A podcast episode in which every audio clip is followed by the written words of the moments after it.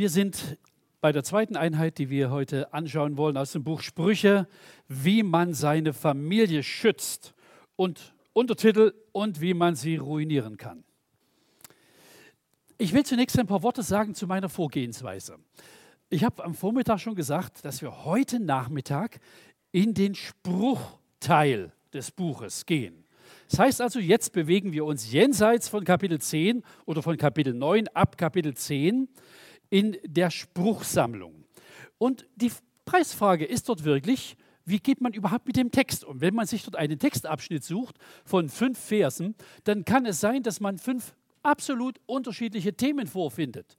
Kann man gar nicht predigen, das ist einfach zu bunt. Und deshalb äh, habe ich einen völlig anderen Weg gewählt. Ich habe sozusagen eine Überschrift gesetzt und bin dann einfach mal quer durch den Text gegangen und habe mir ein paar Bausteine, die irgendwie dieses Thema berühren, zusammengestellt. Also gewissermaßen thematisch sortiert. Und das kann man mit allen möglichen Themen machen, also mit Arbeit, mit Verhältnis Mann und Frau, mit Fleiß und Faulheit und was weiß ich nicht alt, Geld. Das sind Themen, die, die kehren immer wieder. Und jedes Mal wird ein bisschen eine andere Nuance geliefert. Und wir machen das jetzt einfach mit dem Thema Familie. Und wir werden dann so rangehen. Ich werde jetzt zunächst einfach mal zwei Folien zeigen. Braucht ihr die Bibel noch nicht aufschlagen? Wo ich nichts anderes gemacht habe, als einfach mal ein paar Texte zusammengestellt. Und dann gehen wir Schritt für Schritt vor und jedenfalls einen ganzen Teil dieser Sätze, die ich da schon mal auf den beiden Folien habe, werden wir ein bisschen genauer anschauen. Wir haben jetzt das Stichwort Familie vor uns. Mir ist sehr wohl bewusst, dass zwar die Mehrzahl der Anwesenden irgendwie in Familienstrukturen lebt, aber nicht alle. Nicht alle ähm, finden den Weg in die Ehe. Mitunter wird es durchaus auch als Schicksal empfunden, gar nicht als eine Wahloption. Und nicht alle, die ein Ehepaar sind, äh, werden eine Familie im Sinne, dass sie Kinder haben können oder vielleicht Enkel irgendwann. Das ist auch nicht jedem gegeben. Ähm, in gewisser Weise kann Gemeinde wenigstens teilweise ein, ein Ausgleich sein. Ich habe als junger Mensch, also ich bin 1984 in vollzeitlichen Dienst gegangen, also ich bin in Jugendarbeit berufen worden äh, und habe halt Jugendgruppen besucht. Und wenn ich da irgendwo war, dann war ich am Sonntag halt auch oft in der Gemeinde. Und ich kann mich noch sehr lebhaft an eine Situation im Vogtland erinnern. Ähm, ich kann noch ganz genau sagen, wo das war und wie die Umstände waren. Zwischen der Mahlfeier und der Predigt, paar Minuten Pause, kommt ein alter Mann auf mich zu, redet ein paar Sätze von mir und mit mir und dann sagt er, hier, guck mal hier drüben, die ganzen Leute, das sind alles meine Kinder. Er hatte nie Kinder, war zwar verheiratet, aber sie konnten keine Kinder haben. Aber die Jugendlichen in der Gemeinde, er sagt, das sind alles meine Kinder. Der Mann hieß mit Familiennamen Löwe. Aber alle haben nur gesagt, Vater Löwe. Sie haben ihn auch so angeredet. Er ist wirklich aufgetreten wie ein, wie ein Vater. Und die ganzen jungen Leute haben ihn als solchen fast verstanden. Also Gemeinde ist, kann durchaus auch sozusagen eine Ebene sein, wo manches ausgeglichen wird. Das Lehrgangsehepaar, die, von denen ich vorhin gerade erzählt habe, die im letzten Jahr diesen Kurs geleitet haben, haben selber auch keine Kinder. Aber sie haben 15 Kinder. Das war wirklich so ein Verhältnis wie 15 Kinder und ihre Eltern. Also da ist durchaus der Rahmen von Gemeinde ein gewisses, ein, eine Ebene, wo bestimmte auch familiäre Defizite einen Ausgleich finden können. So, nun geht es los. Wir gucken uns ein paar Verse an. Ich lese Sprüche 11, Vers 29. Wer sein Haus zerrüttet, wird Wind erben. Äh, vielleicht mal noch eine kleine Anmerkung. Wenn ich hier lese, schaut mal hin, wie oft das Wort Familie vorkommt. Wer sein Haus zerrüttet, wird Wind erben und der Narr wird zum Sklaven dessen, der weißen Herzens ist. Die Weisheit der Frauen baut ihr Haus, aber die Narrheit reißt es mit eigenen Händen nieder. Das Haus der Hochmütigen reißt der Herr nieder, aber er legt fest die Grenze der Witwe. Besser ein Gericht Gemüse und Liebe ist da, als ein gemästeter Ochse und Hass dabei. Sein Haus zerrüttet, wer unrechten Gewinn macht. Wer aber Bestechungsgeschenke hasst, wird leben. Die Krone der Alten sind Kindeskinder und der Kinderschmuck sind ihre Väter. Durch Weisheit wird ein Haus gebaut und durch Verstand wird es befestigt. Es gibt noch viel mehr Texte im Buch Sprüche. Ich habe hier nur eine kleine Auswahl und eben auch nur aus der, aus der Spruchsammlung. Und das reicht schon für unsere Reise, die wir jetzt in den nächsten Minuten machen wollen. Ihr merkt es vielleicht, also wenn man das Wort mal anguckt, ähm, in der ganzen Sammlung kommt Familie kein einziges Mal vor. Trotzdem war das immer ein Thema. Es gab damals, habe ich mir hier geschrieben, ja, es gab also nicht so viele schöne Bücher wie Birgit Kelle, Muttertier und viele andere. Aber die ganzen Fragen, ja, wie, man, wie man eine Familie zusammenhält, wie man sie über Generationen zusammenhält. Oder auch bestimmte Sorgen, dass also irgendwer ein bisschen schräg im Stall steht oder dass es bestimmte ähm, Einschränkungen durch Krankheit und so weiter gibt. Das gab es natürlich auch schon immer. Das heißt also, nichts, was wir erleben, ist in der Hinsicht völlig neu, sondern das haben andere vor uns alle schon durchdekliniert. Und manches davon finden wir auch in der Heiligen Schrift wieder und finden dazu gute Kommentare. Wenn wir also die Konkordanz aufschlagen würden und würden dort äh, zumindest bei einer klassischen Übersetzung das Wort Familie als Suchbegriff eingeben, würden wir nicht allzu viel finden. Der Ersatz, oder was heißt der Ersatzbegriff? Der sozusagen maßgebliche Begriff für dieses Thema ist in der Bibel das Wort Haus. Und das meint wirklich äh, nur selten das Gebäude, sondern eher eine Sippe, eine, ein Generationsgefüge, das durch Verwandtschaft zusammengehört. Ähm, ich habe hier mal einfach mal so ein kleines Zitat ja, aus dem Lexikon, Riediger Lexikon. Im übertragenen Sinn bezeichnet Haus das Hauswesen, die Familie und Sippe. Also äh, das, was wir heute mit Familie beschreiben, ja, da wohnen ein, zwei Generationen in einem Haus oder vielleicht auch drei, das war sozusagen der typische Begriff war Haus. Und so kommt das häufig in der Heiligen Schrift vor. Manchmal ähm, ist es nicht ganz klar, bezieht sich wirklich auf ein Gebäude, das könnte gemeint sein, oder bezieht es sich sozusagen auf das Gefüge von Menschen, das sie miteinander haben. Ich habe mal so einen, so Vers hergeschrieben, Sprüche 14, Vers 11, wo man das nicht so genau weiß. Das Haus der Gottlosen wird ausgetilgt, aber das Zelt der Aufrichtigen blüht auf. Also mit Haus könnte in der Tat gemeint sein, das Gebäude. Irgendwann wird es zerstört.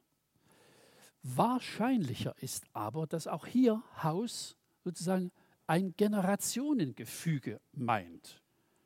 Und gottloses Leben beschädigt Familienstrukturen, heißt das dann einfach.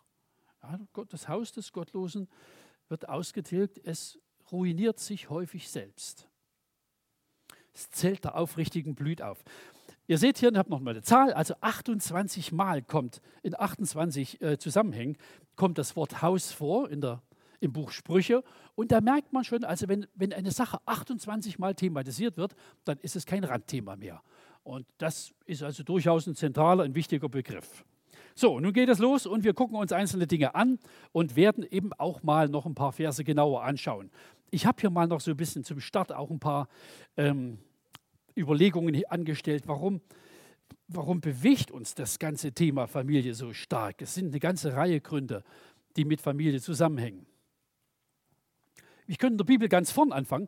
Es entspricht der Schöpfungsordnung. Ja, ein Mann, eine Frau und wenn es gut geht, daraus kommen Kinder hervor. Also Das war Gottes Absicht. Und ein junger Mensch, der, was weiß ich, mit 16, 18, 20 anfängt, über Ehe nachzudenken, über einen Menschen, mit dem er das Leben teilt, äh, der sich nach Liebe und Zuneigung sehnt, der macht überhaupt nichts falsch. Er bewegt sich grundsätzlich in den Bahnen, die Gott gedacht hat. Also man muss bei Gott nicht anklopfen, ob man heiraten darf. Das ist Teil der Schöpfungsordnung. Die Ampel steht auf grün. Also Familie entspricht der Schöpfungsordnung, deshalb ist es irgendwie völlig angebracht, über solche Fragen nachzudenken. Die, eine ganz andere Schiene, völlig andere Begründung, kommt auch nicht aus der Bibel, aber aus der Statistik. In keiner anderen Lebensform leben Menschen mit einem so hohen Maß an Zufriedenheit. Es gibt natürlich inzwischen unglaublich viele Untersuchungen zu Väterforschung, Kinderforschung, Familien, Eheforschung. Also da gibt es seit 30 Jahren ein Datenmaterial, wie es sonst in der ganzen Menschheitsgeschichte nicht gab. Und die klassische Ehe schneidet gut ab. Auch ein Blick auf die Zufriedenheit. Deutlich besser etwa als nicht eheliche Lebensgemeinschaften. Die argumentieren zwar immer und sagen, uns hält nur die Liebe zusammen und nicht der Zettel im Schrank. Ihr bleibt ja bloß zusammen, weil ihr einen Zettel im Schrank habt, der euch hier gewissermaßen aufeinander verpflichtet. Irrtum. Die Ehe ist auch emotional der Rahmen, in dem die absolut höchste Zahl von zufriedenen Menschen lebt. Die sagen, ich kann mir nichts Besseres vorstellen. Also ein sehr hohes Maß an Zufriedenheit und das ist ein guter Rahmen für Kinder. Übrigens Birgit Keller. Äh, ich hatte fast vor, vorhin noch mal so eine kleine, kleine Passage zu lesen. Äh, da gibt es also einen herrlichen Artikel, den sie schreibt dort über ähm, Ersatzstrukturen. Ja, wenn also Häuser nicht mehr funktionieren. Wenn Eltern keine Zeit mehr haben für Kinder, ja, dann kommen sie in die Schule, können doch gar nicht richtig reden, aber dafür gibt es einen Lokopäden, von dem man Geld gibt. Die können doch keine Schere richtig halten, weil ihnen das niemand gezeigt hat, aber es gibt, dafür gibt es also auch wieder einen Fachmann, der das ausgleichen kann. Also überall bezahlte Leute, die das machen, was, was normalerweise Eltern eigentlich machen. Der beste Rahmen für, für Kinder ist allemal eine Familie. Und ein Lehrer in der Schule sagt. Zum Glück kriegen wir von euch ein paar ab und ein paar vernünftige Kinder, sagt er im Blick auf unsere Gemeinde. Weil, die, weil sie wissen, sie kommen üblicherweise aus stabilen familiären Verhältnissen. Und das macht ja auch mit Kindern was. Familien, das ist nochmal eine ganz andere Schiene, bilden den Kern des Gemeindelebens. Ich verpasse gerade etwas Wunderschönes in unserer Gemeinde. Wenn ich das im Blick gehabt hätte, hätte ich Markus vor zwei Jahren nicht zugesagt. Wir haben nämlich gerade das Jugendchor-Wochenende bei uns in der Gemeinde. Es sind also 120, 130 junge Leute, die ähnlich wie der Jugendchor für ein Wochenende zusammen singen und üben. Und am Sonntagnachmittag gibt es ein Abschlusskonzert in der Mehrzweckhalle mit 500 Gästen üblicherweise. Und ich bin seit 20 Jahren das erste Mal nicht dabei. Was für ein Jammer. Aber das wollte ich erzählen. Das ist nicht der Gegenstand meiner. Ihr müsst also, kein, müsst also nicht viel Mitleid entwickeln. äh, da, morgen oder jetzt heute, meine Frau ist zum Kuchenschneiden da. Ähm, was meint ihr, wer die Kuchen bäckt? Das sind nicht die ledigen Männer, sondern die Frauen, die sowieso schon sechs Mann versorgen, die backen auch noch einen Kuchen für diese Mannschaft. Es sind üblicherweise die Familien, die, die sagen, ja, bei uns kann jemand schlafen. Und ja, die Kuchen, den backen wir auch noch. Das sind Familien, die üblicherweise das Gemeindeleben managen und tragen. Jedenfalls in einem großen Rahmen, weithin. Und in der Familie entwickelt sich ein Generationenverständnis. Es gibt also einen Teenager, ja, der sucht altersgleiche Leute. Also sozusagen das gleiche Altersniveau. Horizontal, auf der gleichen Altersebene, findet man immer Ansprechpartner und sucht sie auch. Familie ist eine Einrichtung, wo sozusagen quer durch die Generationen eine Verbindung gestrickt wird. Und zwar eine sehr enge. Eine, die ist nicht üblich. Sie sorgt dafür, dass sozusagen, sozusagen eben nicht bloß sozusagen auf der altersgleichen Achse man Verständnis hat, sondern dass man quer durch die Generationen äh, verstehen lernt, was ist das, ein ganz alter Mensch, äh, jemand in der Mitte. Wie, wie, also unsere Kinder, die haben das die haben meinen Vater mit betreut, als der pflegebedürftig war. das hat ihnen nicht geschadet, dem alten Mann die Kompressionsstrümpfe anzuziehen, die er selber nicht rangebracht hat. Und das ist irgendwie im Gedächtnis geblieben, auch wenn er schon inzwischen zehn Jahre nicht mehr lebt. Das hat sie irgendwie geprägt. Also auch quer durch die Generationen schafft Familie einen Rahmen, dass man einander verstehen lernt. Wie an keinem anderen Ort. Man gibt inzwischen allerhand Geld aus für mehr Generationenhäuser. Eine vernünftige Familie hat es einfach im Haus. Ja? So, nun gucken wir ein paar Texte an. Sprüche 11, Vers 29. Jetzt könnt ihr von mir aus gerne mit aufschlagen. Äh, aber wie gesagt, hier nützt es überhaupt nichts, den Vers davor, den Vers danach anzugucken, weil da was ganz anderes steht. Das ist eben die Spruchsammlung. Und wir gucken hier mal auf diese Überschrift, wer sein Haus zerrüttet. Also hier geht es irgendwie um Menschen, die das, was ihr Lebensrahmen ist, zerstören. Und nun muss man Folgendes noch im Blick haben. Haus zerstören heißt noch etwas mehr, als wenn heute jemand sagt, ich lasse mich scheiden.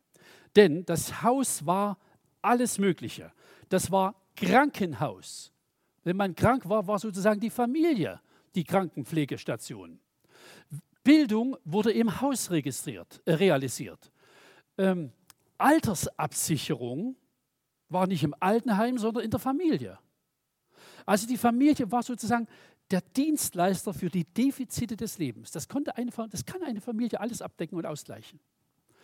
Sein Haus zu rütten bedeutet also, dass man besonders für die Krisenmomente des Lebens kein Gehäuse mehr hat, keinen Schutz. Und deshalb ist es Wahnsinn. Es ist, äh, hier steht, wer sein Haus zerrüttet, wird, ist ein Narr. Ein Narr ist das. Wie kann das passieren? Also in dem Text wird beschrieben, also herrlich in, der, in den Sprüchen, ne? das ist also, äh, ist einfach kein, sozusagen kein Beamtendeutsch, die Sprüche, sondern das ist Poesie. Wer sein Haus zerrüttet, wird Wind erben. Ja, was hat man, wenn man Wind erbt? Was macht man mit einem Hof voll Wind? Nichts hat man dann. Ist weg, ist alles weg. Es zerfließt und er wird zum Sklaven dessen, der weißen Herzens ist. Es gibt einen Abstieg. Ich habe schon öfters mal Angelfreizeiten gemacht in Norwegen. Das ist meist sind das so kleine Fangruppen. Und es war meist ein Mann dabei, der seine Brötchen in einer Auskunftei verdient hat. Inzwischen ist er Rentner.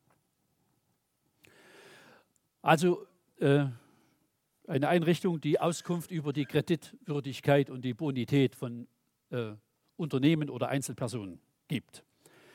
Und er hat erzählt und sagt, also ich kann natürlich nichts sagen hier über, über Details, aber ich, das kann ich allemal sagen. Es gibt zwei große Themen, die permanent und wiederkehrend zu Zahlungsausfällen führen. Das ist einmal die Suchtproblematik, also ein Firmeninhaber säuft. Oder das zweite ist das Thema Scheidung. Das sind die zwei großen Themen, die permanent wiederkehren und an der Spitze der Zahlungsausfälle stehen. Es gibt auch noch ein paar andere Gründe, aber das sind die, die oben dran stehen. Und häufig, gerade wenn es um kleinere Firmen geht, ist das wirklich äh, der Ruin, es ist der Abstieg.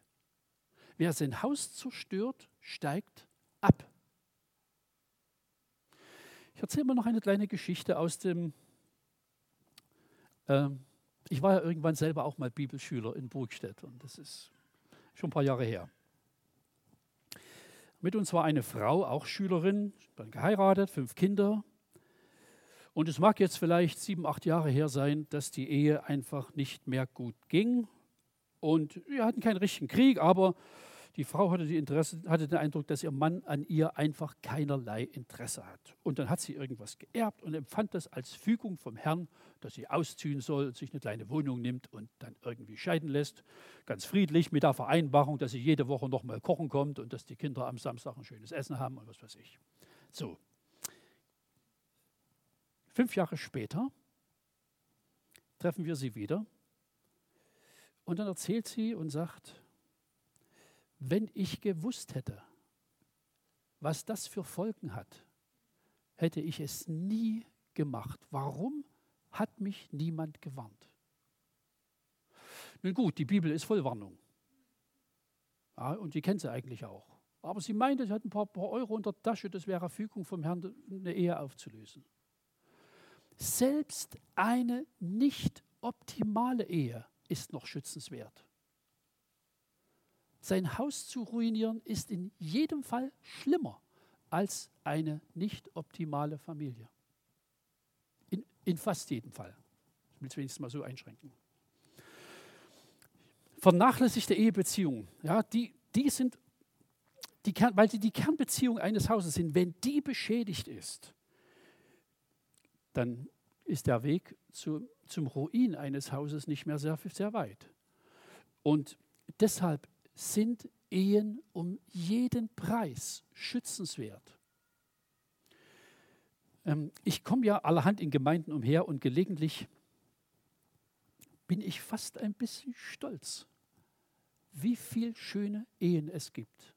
Es ist wirklich auch eine, eine Gnade von Gott, dass es einfach viele gute Häuser gibt. Ja?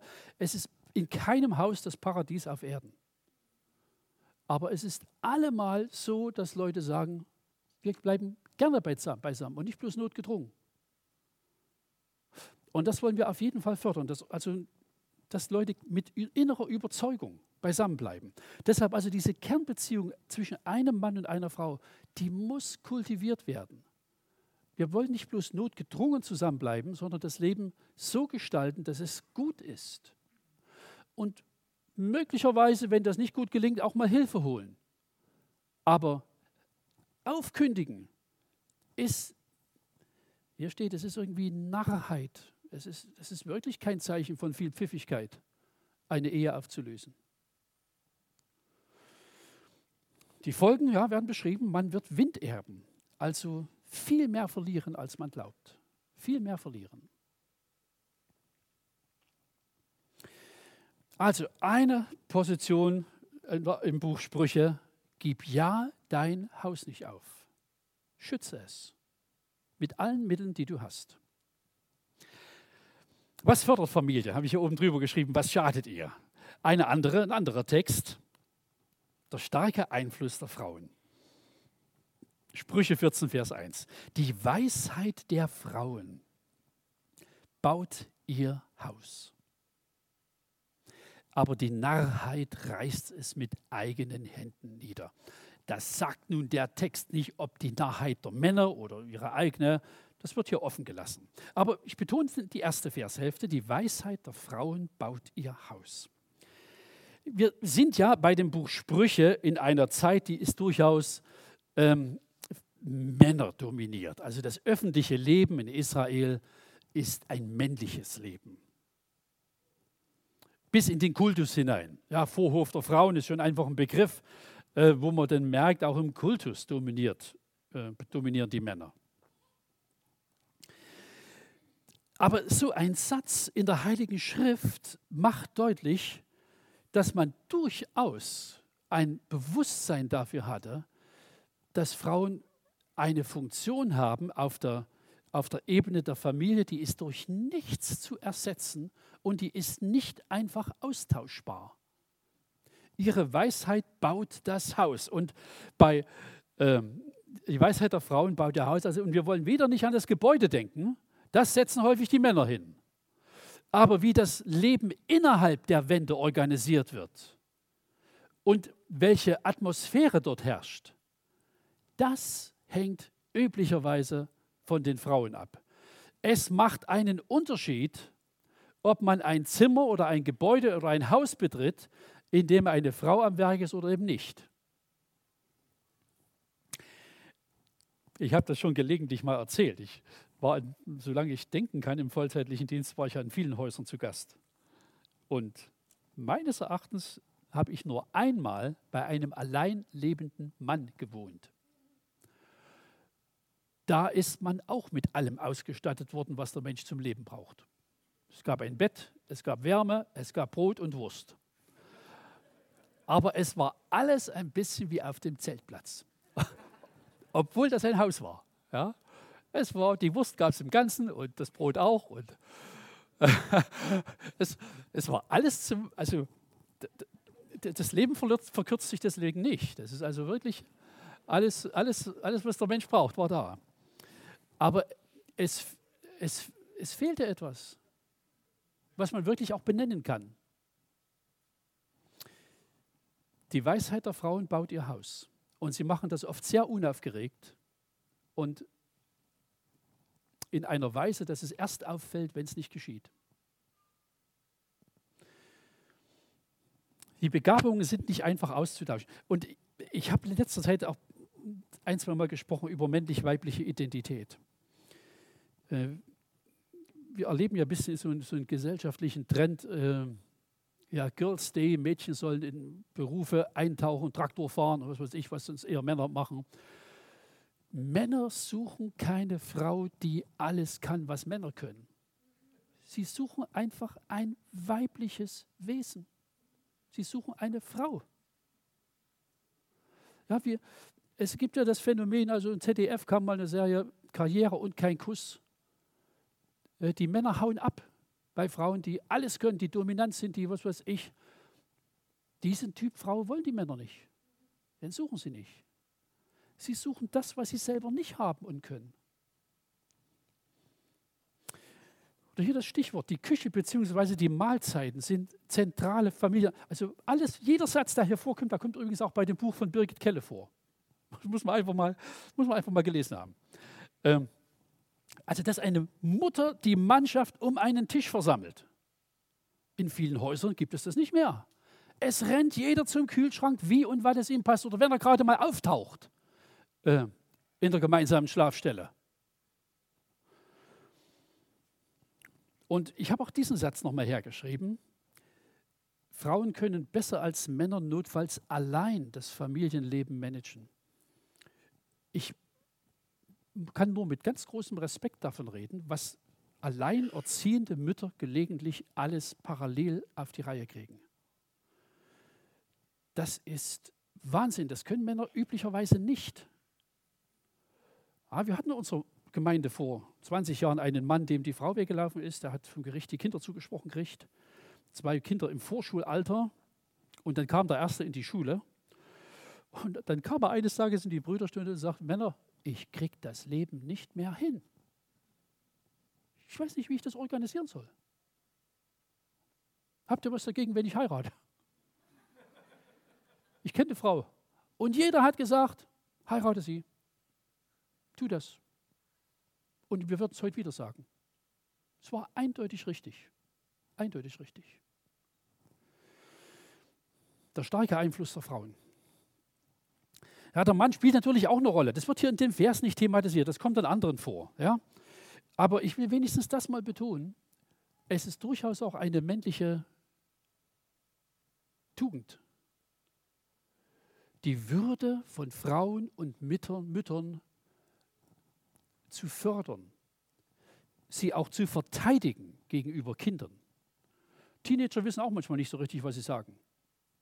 Und es ist durchaus die Verantwortung der Väter, auch irgendwo Grenzen aufzuzeigen, was in diesem Haus geht und was nicht geht. Einfach Würde zu sichern.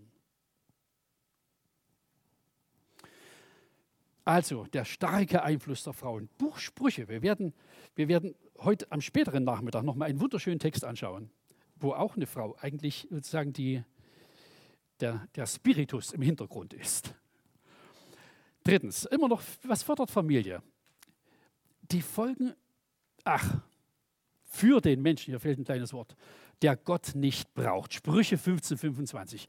Das Haus der Hochmütigen. Also der Hochmütige, das ist der, der, der tritt nicht sozusagen permanent als Angeber auf, aber das ist der, der so lebt, als brauche er Gott überhaupt nicht. Das Haus der Hochmütigen reißt der Herr nieder, reißt der Herr nieder. Aber er legt fest die Grenze der Witwen. Hier glaubt jemand auch ohne Gott Ehe, Familie und Haus bauen zu können. Das geht auch oft ein ganzes Stück gut. Manchmal geht es auch lebenslänglich gut. Es gibt durchaus Leute, die sich nicht als Christen verstehen, aber die sozusagen durchdrängt sind von christlichen Werten ihr ganzes Denken, ihre ganze Argumentation, ihre, ihre Ethik ist christlich geprägt. Auch wenn sie das oft gar nicht wissen. Mein Schwiegervater ja, ist ein Mann, der hat sich mit 82 Jahren erst bekehrt. Aber er war, denke ich, soweit ich das einschätzen kann, mein, sein Leben lang durchaus ein solider Ehemann. Aber es hat zu tun mit einer, sozusagen mit einer christlichen, einem christlichen Humus, auf dem er aufgewachsen ist und der gewissermaßen sein ganzes Denken, seine Ethik, seine, seine Weltanschauung geprägt hat. Aber wenn jemand das prinzipiell verlässt, wenn man also mit, mit innerer Absicht bestimmte Werte, von denen, man, von denen eigentlich klar ist, sie sind elementar, mit Füßen tritt, dann kann man richtig buchstabieren, auch in einem Staatswesen, äh, wie, wie Familienstrukturen zerstört werden. Und eigentlich nur mit sehr viel Geld und Aufwand durch Sozialarbeiter und was weiß ich, Therapeuten und Dompteure oder was weiß ich ersetzt werden. Und die Auswirkung, Gott widersteht ihm und zerstört sein Haus. Auf welche Weise? Wir beobachten heute, wie die Vorstellung verloren geht, was überhaupt ein Haus ist. Ihr lieben Leute, ähm, das ist jetzt heute nicht unser Thema, aber in dem, in dem ganzen wirren Gedankengebäude der, der Gender-Ideologie gibt es, spielt es gewissermaßen eine, die philosophische Strömung des Dekonstruktivismus eine Rolle. Also es besteht einfach die Absicht, tradierte Rollenmuster, also eben Ehe, Mann und Frau, bestimmte äh, Begabungen und Schwerpunkte zu dekonstruieren. Und was ist dann, wenn man fertig ist mit Dekonstruieren? Wir haben ja nicht drei Leben, um zu probieren, was man dann tut, was man am sinnvollsten tut. Wir haben nur eins. Und was ist, wenn man nach zehn Jahren merkt, also das, was du jetzt gemacht hast, das war also wirklich nicht der große Treffer. Man kann das Leben nicht zurückdrehen, man hat eben nur das eine Leben. Und es, macht, es wirkt vielleicht nicht besonders erwachsen oder was weiß ich, nicht mündig. Aber es, ist, es gibt nichts Vernünftigeres, als bei Gott anzuklopfen und zu fragen, wie hast du dir das gedacht mit Mann und Frau? Wie, was war deine Absicht? Wie lebe ich sozusagen am besten in den Bahnen, die du als Schöpfer gedacht hast? Besser können, anders können wir es immer machen, aber nicht besser. Und schaut mal diesen, also diesen kleinen Nachsatz, der hat ja mit Familie noch gar nicht so viel zu tun. Aber er legt fest die Grenze der Witwe. Wisst ihr, wenn äh, es, wir können heute unsere Grenzen über GPS auf einen Millimeter genau bestimmen lassen. Aber wenn ein fieser Nachbar bei der armen Frau jede Nacht den Grenzpfahl einen halben Meter versetzt hat, das hat sie überhaupt nicht gemerkt. Und wenn sie es gemerkt hat, konnte sie nichts dagegen tun. Das ist der Inbegriff der Schutzlosigkeit. Und sagt, ein Mensch, der sich an Gott hängt, auch wenn eigentlich sein Leben ungesichert erscheint, das wird Gott trotzdem sichern und schützen. Also es ist ein Plädoyer dafür, dass Haus und Abhängigkeit von Gott Geschwister sind. Und es ist kein, es ist nicht bloß ein bisschen ähm, fromme Kultur, ja, wenn wir bei einer Eheschließung eine, sozusagen eine, einen Traugottesdienst halten. Das ist mehr als ein bisschen christliche Symbolik. Es ist das Anliegen, dass jemand, der hier anfängt, ein Haus zu gründen, es mit der Absicht und mit der Überzeugung tut, wir bauen auf den, der die Grenze sichern kann, der ein Haus wirklich bauen kann.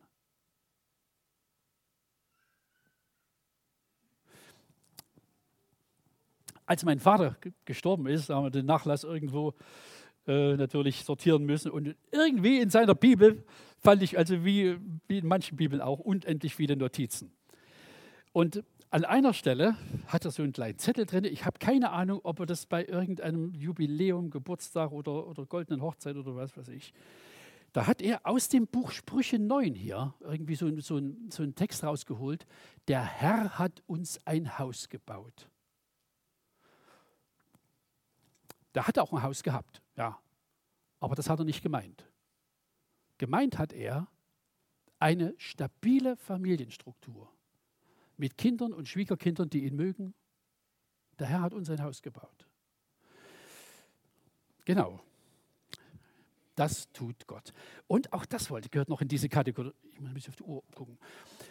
Ungerechte Bereicherung zerrüttet Familie. Wer sein, sein Haus zerrüttet, wer unrechten Gewinn macht. Wer aber Bestechungsgeschenke hasst, wird leben.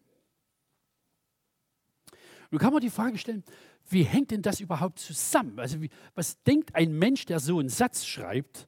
Welche, welche Verknüpfung gibt es denn überhaupt mit der Existenz einer Familie und ungerechtem Gewinn?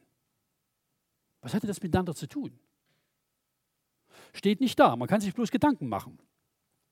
Also der Text sagt einfach, es dient nicht dauerhaft der materiellen Stabilität.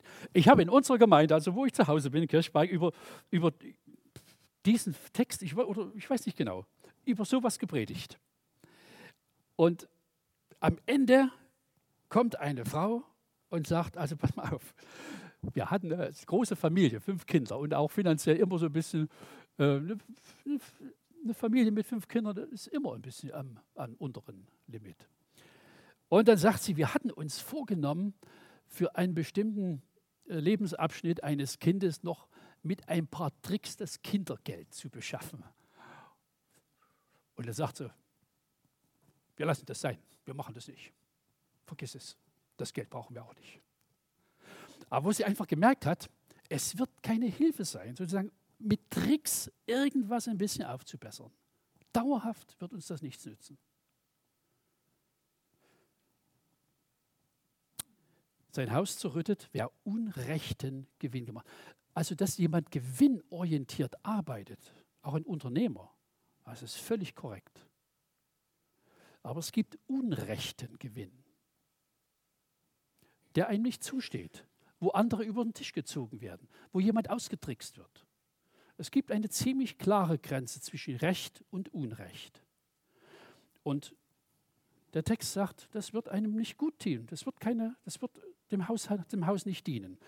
Und ich, ich will einfach mal noch ein logisches Argument äh, herbringen. Ja, wer, das, wer, des finanziellen Vorteils wegen zu, un, zum Unrecht bereit ist, der ist auch auf anderen Gebieten zu Unrecht bereit. Also wenn man auf der einen Seite es nahezu trainiert, ja, auszutricksen und gewissermaßen die innere Redlichkeit äh, in Frage zu stellen, der wird es auch an anderen Stellen wieder tun eine, sozusagen ein Persönlichkeitsprofil, ein reifes Persönlichkeitsprofil, hat eben auch mit dem Thema Geld zu tun. Mit Redlichkeit oder Unredlichkeit. Und wenn es da nicht klappt, dann es ist ja nicht so, dass man sozusagen an der Stelle zum Unrecht bereit ist und überall sonst völlig korrekt ist. Wer es an der Stelle erstmal trainiert hat, der tut es auch auf anderen Stellen. So, lassen wir mal diesen Punkt. Zweitens, das Verhältnis der Generationen das kommt eben auch vor. Ich hatte es vorhin schon mal erlebt, erwähnt kurz, also dass sozusagen das Haus, die Generationenfolge, ähm, durchaus ein Trainingsfeld ist. Und in diesem Text, Buch Sprüche, wird das thematisiert auf wunderschöne Weise. Manchmal reden wir ja von Generationskonflikt. Und es ist auch nicht einfach. Manchmal, muss man auch sagen. Ja? Also in unserem Haus wohnen die Schwiegereltern, Schwiegermutter, mein Schwiegervater lebt nicht mehr, aber die Schwiegermutter ist bei jeder Mahlzeit bei uns in der Familie, weil sie allein nicht mehr existieren kann. Und dann kommen die Kinder und die Enkel. Und Urenkel und Uroma sind kein besonders äh, kompatibles Gespann. Da muss man immer ein bisschen mit dem Feuerlöscher in der Nähe sein. ja. Und da merkt man einfach, das muss trainiert werden. Die Enkel müssen es trainieren, auf einen ganz alten Menschen, der auch nur noch einen kleiner werdenden Horizont hat, Rücksicht zu nehmen. Nun schaut mal diesen Text an. Die Krone, also das muss man einfach sich mal auf der Zunge zergehen lassen. Die Krone der Alten sind Kindeskinder und der Kinderschmuck sind ihre Väter. Ich bin Opa. Viermal. Und ich genieße es. Im Blick auf das Thema Genuss muss ich sagen, ich gucke die Enkel ganz anders an wie meine eigenen Kinder. Als wir Kinder hatten, ich hatte gar nicht viel Zeit, auf manches zu gucken. Wir waren also mit den elementaren Dingen der Lebensabsicherung beschäftigt. Als Opa habe ich Muse, mich zurückzulehnen und beobachte also, wie, wie ein Mädchen ein Mädchen ist. Also ich habe den Eindruck, die Gender-Leute haben alle keine eigene Familie.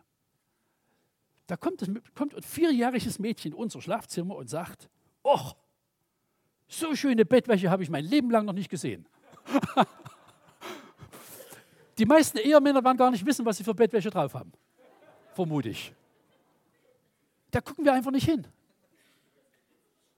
Und die Jungs, die versuchen, den Kopf aus dem Kinderwagen rauszudrehen, wenn sie die Straßenbahn hören. Interessiert die Mädchen überhaupt nicht. Also einfach mit, sozusagen mit Muße sich zurückzulehnen und zu gucken. Insofern Enkel als Krone. Das ist echt ein Glück des Alters.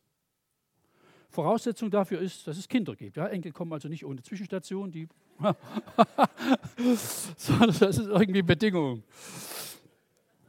Und schaut mal andersrum. Ihr lieben Leute, Väter als Schmuck. Das ist auch ein Gedanke, an den man sich gewöhnen darf. Alte Eltern sind nicht zuerst eine Plage, ein Problem, das wir lösen. Also, ähm, ich habe vorhin schon mal erwähnt, ich habe also ähm, einen Araber in meiner Verwandtschaft. Und er hat mal gesagt, bei irgendeiner Situation, also er kommt aus einer ganz großen Familie, er war irgendwie so ein Nachzügler und hat noch 15 ältere Geschwister oder was weiß ich. Und dann sagt er mal, kommt aus Libanon, er sagt, meine Geschwister haben sich gestritten, wer das Vorrecht hat, die alt gewordenen Eltern aufnehmen zu dürfen. Kommen aus dem Islam. Man verstand es als Segen, alt gewordene Eltern betreuen zu können. Das ist Väter als Schmuck. Ja, wir haben den Vater in der Wohnung. Das ist nicht die Betonung, das ist, das ist aber was Schlimmes. Wir haben uns geopfert. Sondern es ist der Gedanke, das krönt irgendwie unser Leben. Dass wir die, von denen wir kommen, auch auf ihrem letzten Lebensabschnitt begleiten können. Ich weiß nicht, wie Gott sowas wertet, ja. Aber wir haben natürlich eine Menge Einrichtungen und gute Einrichtungen, die das aufnehmen, was eigentlich Familienaufgabe ist. Es ist nicht immer ein Vorteil, das gar so schnell zu delegieren. Und allein so eine Satzhälfte, der Kinderschmuck sind ihre Väter. Den muss man einfach mal hören. Wie denken wir über Eltern? Auch über die, die vielleicht nicht ganz optimal waren. Wo wir sagen, ne, das und das könnten, das würde ich anders machen an ihrer Stelle. Ähm, einfach mal noch so ein, zwei Gedanken. Ja, Einsamkeit ist eines der größten Probleme des Alters heute. Ja, das ist, ähm, meine Schwiegermutter, die sagte ich schon bei, bei, uns, die bei uns im Haus wohnt, wenn wir zusammen am Frühstückstisch sitzen, ja, sie ist also im Kopf nicht mehr ganz frisch, ne? aber jeden Morgen kommt die Frage, und wer muss heute weg? Das Schlimmste für sie ist, allein zu sein, dass niemand mehr da ist. Familie kann das weithin abfedern. Und also diese, diese Kombination der, der Generationen. Ähm, ich muss sagen, durch die Sprüche ist mir das neu bewusst geworden, dass Gott das als Segen gedacht hat, dass sozusagen also nicht bloß auf der horizontalen. Ja, es gibt inzwischen auch Gemeindegründungen, wo man sozusagen versucht, nur die Altersgleichen zu kriegen. Jugendkirche. Wir wollen Gemeinde für alle Generationen. Und die sollen alle ihren Platz haben bei so einer Konferenz. Von 0 bis 100. Diesen Anspruch wollen wir verfolgen und nicht weniger. Wir sind nicht Kirche für Leute zwischen 18 und 35, sondern für alle. Die ganze Familie soll anrücken. Mit Enkeln und Großeltern. Alle. Ein anderer Gedanke noch. der in diesem Text drin steckt. Familie und drei Minuten. Oh. Sprüche 15, Vers 17. Besser ein Gericht Gemüse und Liebe ist da als ein gemästeter Ochse und Hass dabei. Ein herrlicher Satz. Es ist natürlich so, wir streben einen gewissen Wohlstand an. Und äh, das kann man auch übrigens im Buch Sprüche lesen. Äh, diese Bitte, dass Gott vor Armut und Reichtum bewahrt. Das ist beides ein Problem. Also Reichtum durchaus, Armut auch. Also wenn man jeden Cent überlegen muss, bei jedem Einkauf überlegen muss, geht denn das überhaupt? Das ist durchaus eine Plage. Also insofern ist ein ähm, gewisser Wohlstand durchaus ein Segen. Allerdings nicht um jeden Preis. Und dieser Vers erzählt etwas davon, dass der Preis irgendwo limitiert ist. Und ich lese es nochmal. Besser ein Gericht Gemüse und Liebe ist da, als ein gemästeter Ochse und Hass dabei. Also die These ist, wichtiger als ein gehobener Lebensstil ist eine gute Atmosphäre in einem Haus. Wenn sich zwei Leute treffen am Abend, die beide so abgearbeitet sind, dass sie keinen Nerv mehr haben füreinander, dass sie möglichst keinen Satz mehr sagen möchten, weil sie den ganzen Tag schon alles abgeredet haben, dann ist irgendwas nicht in Ordnung. Ähm, es ist einfach zu, der Preis ist für Wohlstand ist zu hoch, wenn dabei eine gute Familienatmosphäre geopfert wird. Und das sagt das Buch Sprüche auch. Also Salomo ist der Schreiber dieser Texte. Aber offenbar hat er auch die Erfahrung gemacht, dass ein nobles Ambiente bestimmte Defizite nicht mal ansatzweise ersetzen kann. Und das, was man mit keinem Geld dieser Welt bezahlen kann, ist Liebe zwischen Menschen.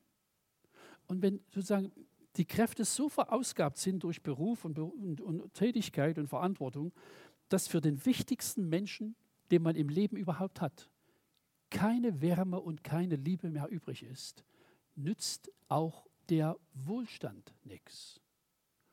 Also der Text sagt, ihr lieben Leute, bei dem Bestreben nach Wohlergehen, das ist nicht prinzipiell falsch, das will ich auch nochmal sagen, passt auf, dass ihr das nicht opfert, was mit keinem Geld dieser Welt zu bezahlen ist und zu kaufen ist.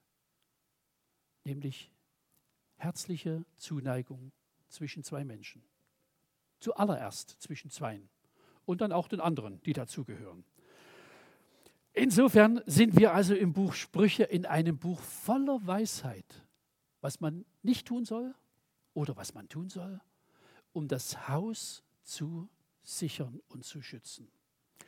Und überhaupt, dass wir eine Vorstellung haben, was ist denn ein Haus? Wer gehört denn da alles dazu? Und vielleicht auch in der Planung des Lebens und in der Überlegung, wo schlage ich überhaupt mal meinen Wohnort auf? Nicht zu vergessen, ich bin in einer Generationenstruktur, die irgendwie eigentlich auch zusammengehört. Ein Bruder meiner Frau wohnt in Tasmanien. Das ist eine Insel, die zu Australien gehört. Schön da. Aber ein Umzug dorthin sagt auf alle Fälle, um meine älter werdenden Eltern werde ich mich nicht kümmern. Das organisiert man alleine. Das ist sozusagen der Nebensatz, da bei so einer Entscheidung zwar nicht gesprochen wird, aber der zur Wahrheit dazu gehört.